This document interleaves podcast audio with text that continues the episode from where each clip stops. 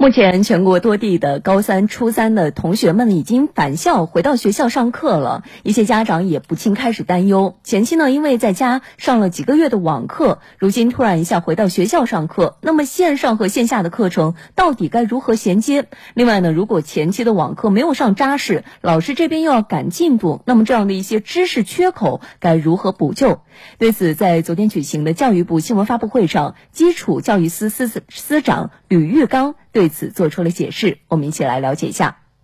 吕玉刚表示，随着各地陆续复课，各地中小学要对延期开学期间学生居家学习的情况逐一摸底诊断，区别不同年级、不同班级、不同学科的情况，精准掌握每个学生的具体学习情况，同时科学合理的制定教学计划，实现平稳过渡。要坚决防止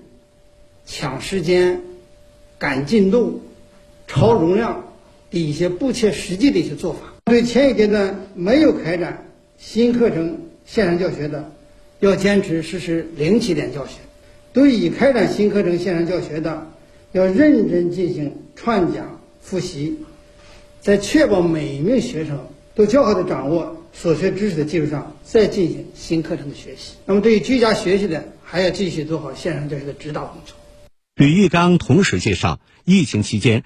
教育部专门组织中小学心理健康教育专家制定了给学生居家学习生活的建议和给家长指导孩子居家学习生活的建议，